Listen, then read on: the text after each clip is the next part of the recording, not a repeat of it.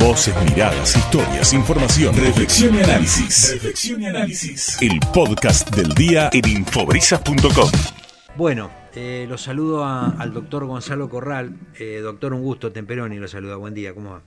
Buen día, Daniel, ¿cómo te va? Bien, bien. Bueno, la semana pasada eh, estaba realmente con, mucha tarea y, ahora le agradezco que, se haga unos minutos para, para atender a, la radio, eh, doctor, en función de mm, cómo va la evolución de estos pocos casos que tenemos de coronavirus, en, por lo menos en el, en el área de, de General Porredón, y mm, qué mirada se hace no global de, cómo puede operar la, enfermedad o la, o la pandemia a, esta altura en, toda la Argentina. Bueno, Daniel, como, un poco como vos eh, relataste ahí, el, resumen que podemos decir este, a nivel este, global en todo el territorio de Argentina es que claramente el número de casos está en franco descenso, ya venimos con varias semanas eh, con disminución de casos, también disminución de, este, de la tasa de positividad. La, semana última, digamos, de toda la gente testeada, si bien la, gente testeada fue menos que, que, en, digamos, en otra época de, otro año, digamos, eh, encontramos que tenemos una tasa de positividad bastante más baja, algo así como este, el 6-7%.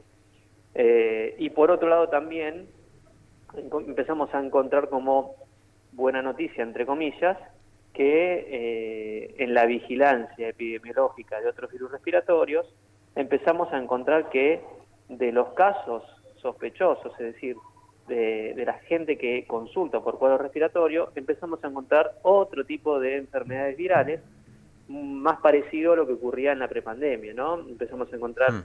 el virus de la gripe, que es el virus de la influenza, para influenza, adenovirus, insuficiencia respiratorio, que son virus que pueden dar, digamos, cuadros similares al COVID.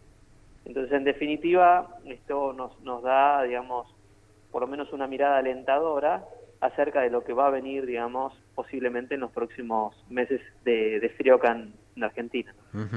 Sí, puede llegar a incentivarse todo lo que tiene que ver con, con los virus este de, de la gripe en sus distintas este, versiones y no hay que perder eh, la mirada eh, de, lo que puede llegar a pasar con, con el coronavirus o, o, con esta con este porcentaje importante de, gente vacunada en el, en el país podemos seguir manteniendo esta esta meseta o esta esta meseta descendente mejor dicho no sí es realmente una incógnita y, es difícil tener certeza de lo que va a ocurrir con el covid si uno mm. ve digamos lo que ocurre en otras este, latitudes eh, creemos que esto está bastante más cerca de, transformarse ya en una este, endemia y no y dejar de ser una, pandemia, ¿no? Hmm. Eh, pero al mismo tiempo encontramos noticias como lo que está sucediendo ahora en, China, que tienen aproximadamente, digamos, 17 millones de, habitantes aislados por un rebrote de COVID.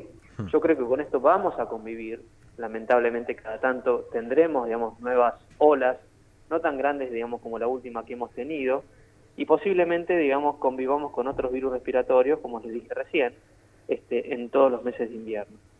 Me parece que el, panorama eh, va, a ser de esta manera, conviviendo, digamos, el coronavirus con otros virus respiratorios, y ojalá que podamos ir de a poco eh, siguiendo, eh, flexibilizando todas estas medidas que durante mucho tiempo se han tenido este, bastante en jaque tanto el sistema de salud como la población general. ¿no?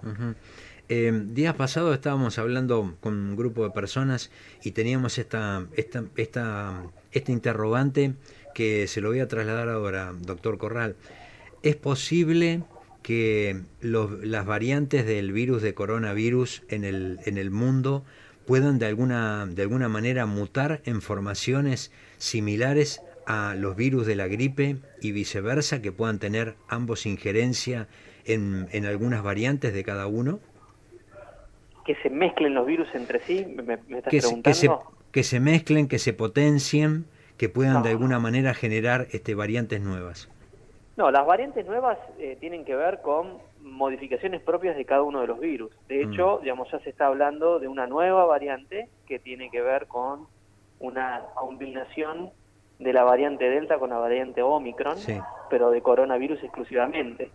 Y después, digamos, por otro lado, lo que nosotros podemos encontrar son las distintas este, variantes del virus de la influenza. Recuerden, digamos, el H1N1, tan famosa, digamos, en su momento por su pandemia. este, por otro lado, tenemos el influenza B y el H3N2, que son los virus circulantes este, actualmente eh, para el virus de la influenza. De hecho, son los virus que contiene la nueva vacuna antigripal para el año 2022.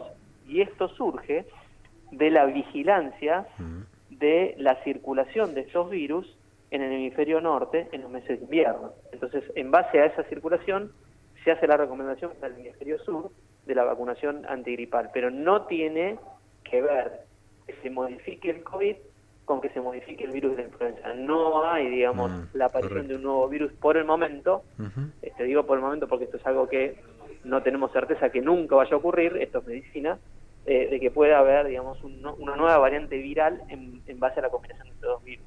Bien, esa vigilancia del norte es la que se reproduce en, en tiempo de invierno eh, cuando, por ejemplo, el Instituto Nacional de Epidemiología de aquí de Mar del Plata es el que recolecta las muestras para que después se envíen hacia el norte. Es así, Daniel. Digamos, no, nosotros digamos, tenemos lo que se llama digamos, un sistema de vigilancia que tiene nodos de vigilancia en distintos puntos del país que reportan directamente digamos, al, Instituto Malbrán y en base a eso la Organización Mundial de la Salud junto con la vigilancia de otros países lo que hacen es hacer una recomendación de cuáles serían los virus que deberían tener las vacunas para el hemisferio, digamos, eh, que está en este momento en, verano para cuando llegue su invierno. Es decir, a nosotros la recomendación nos las hace, digamos, el hemisferio norte en base a su circulación hmm. y nosotros les vamos eh, a hacer la recomendación para cuando entren en el invierno, digamos, el, el año que viene. Bien. Eh, eh, eh, ¿Es factible que mm, a nivel de Ministerio de Salud de la Nación se esté evaluando la posibilidad de una cuarta dosis durante el año 2022, previo a que comience el, frío intenso en la Argentina?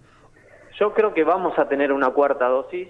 En este momento, digamos, no está este, ampliamente diseminada, hmm. pero este, en algún momento, digamos, llegará la recomendación de tener este, una cuarta dosis para la gran mayoría de la población. Hoy por hoy hay una población objetivo para la cuarta dosis que tiene que ver con aquellas personas que este, tienen más riesgo de padecer algún tipo de complicación. Claro. Pero creo que en algún momento del año este, hablaremos de una cuarta dosis. Bien. Justo ahora, en este momento, estamos también eh, esperando lo que es el lineamiento de la vacunación antigripal. Entonces, una vez que pase la antigripal, yo creo que vamos a hablar de una cuarta dosis.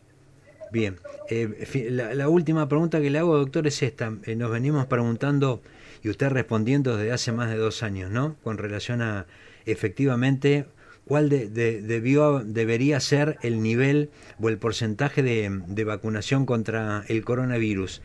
Y, sin embargo, la semana pasada hacíamos hincapié en un informe de UNICEF y de la Sociedad Argentina de Pediatría con respecto a que ninguna vacuna del calendario oficial había superado el, el 80%, ¿no? Y evidente, en niños y, jóvenes. Y evidentemente esto eh, puede llegar a, generar preocupación con la aparición de brotes de enfermedades que están controladas, ¿no? Sí, lamentablemente lo que se está viendo, digamos, en estos últimos años de pandemia, hmm. es que lo que vos estabas diciendo, que las tasas de cobertura de, este, frente a enfermedades que estaban prácticamente erradicadas, este, ha disminuido, digamos, bruscamente, y eso es, digamos, genera un riesgo este, para la reaparición de enfermedades que no veíamos. Es por eso que este, hemos encontrado, digamos, en, en los últimos años algunos casos de sarampión, y esto tiene que ver con la disminución de la adherencia de la población general a lo que es la vacunación de enfermedades que están, digamos, contempladas dentro de lo que es el calendario nacional de vacunación. Es por eso que este, se debe, digamos, estimular a continuar con este, la vacunación de toda la población en sus distintas edades para dejar de tener, digamos, estas nuevas, eh, en realidad estas viejas enfermedades nuevamente, digamos, en este, en este momento, ¿no? Sin duda. Doctor Gonzalo Corral, como siempre, muy amable con Radio Brisas, ¿eh? Muchas gracias a vos, Daniel. Hasta cualquier momento. Hasta luego.